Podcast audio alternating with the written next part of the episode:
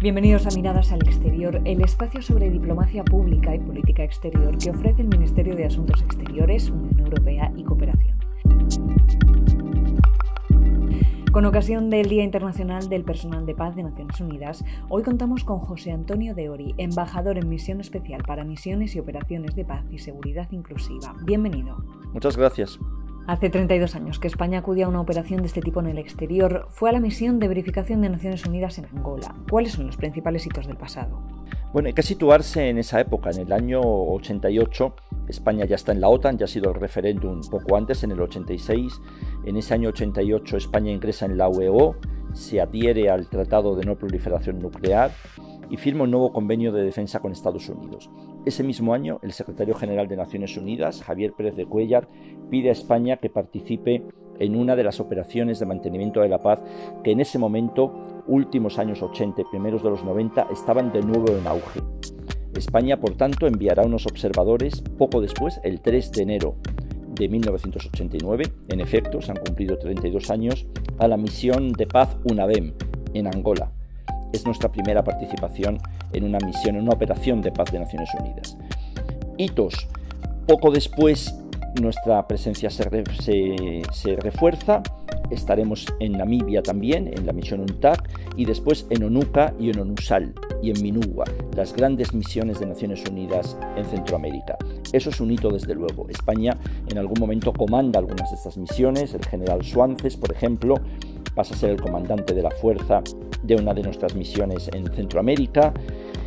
España empieza a ganar prestigio, nuestras fuerzas son apreciadas en todas estas misiones y operaciones de paz y empezamos a estar presentes cada vez en más. En el 90 es el siguiente hito. España interviene por primera vez en un conflicto armado internacional, la guerra contra Irak, por supuesto con una resolución del Consejo de Seguridad que autorizaba esa participación. Ahí estará España, que llega a enviar una unidad completa, la agrupación táctica Alcalá con 635 efectivos, en una operación que ya no es propiamente una operación de paz, es una operación, si quieres, de imposición de la fuerza, con mandato del Consejo de Seguridad, capítulo 7. Ese, si te parece, el segundo granito.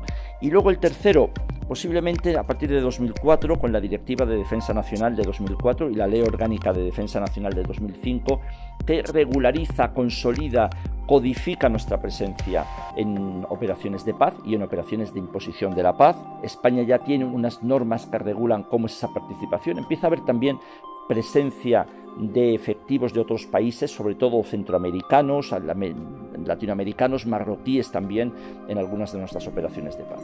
Así que ahí puede estar quizá el tercer hito en 2004.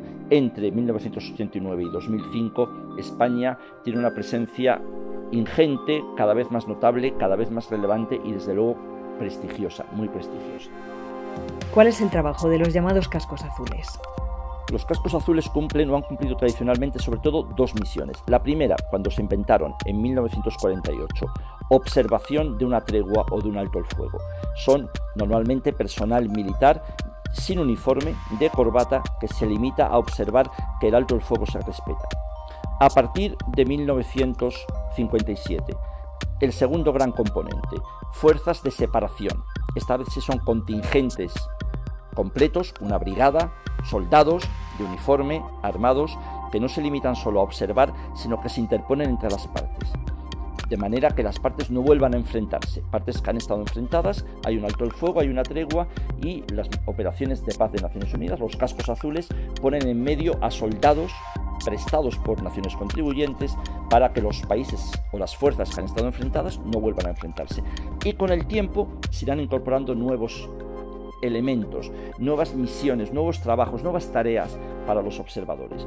Observación de derechos humanos, desarme eh, y reintegración y reinserción de excombatientes, desminado, acciones de género, muchas otras que hoy hacen que cuando hablamos de cascos azules o de operaciones de mantenimiento de la paz, hablemos de grandes misiones que tienen esos componentes iniciales de observación o de separación, pero también todas esas nuevas tareas que se han ido incorporando con el tiempo. ¿Y qué papel juega España en estas misiones? España, como, como, decía al principio, es vista con enorme prestigio en Naciones Unidas. Nuestras Fuerzas Armadas, nuestra Policía Nacional y nuestra Guardia Civil son muy buscadas cada vez que se despliega una nueva operación. En 32 años no ha habido ningún caso en que un efectivo español haya sido acusado de la más mínima cosa, juzgado muchísimo menos. Son fuerzas ejemplares. Nuestro papel, el de un país europeo occidental que apuesta por la paz y que apuesta por el mantenimiento y la consolidación de la paz allí donde ha habido un conflicto. Somos el tercer contribuyente principal en el marco de la Unión Europea, después de Francia e Italia somos el primer contribuyente en el seno de la Unión Europea, que es diferente, pero también da cuenta del gran compromiso de España para las operaciones y misiones de paz y seguridad. José Antonio de Ori, embajador en misión especial para misiones y operaciones de paz y seguridad inclusiva. Muchas gracias. Muchas gracias. Nos despedimos de nuestros oyentes hasta la próxima entrega de Miradas al Exterior. Mientras, ya saben que pueden seguir los temas de la actualidad en exteriores.gov.es y sus perfiles en redes sociales.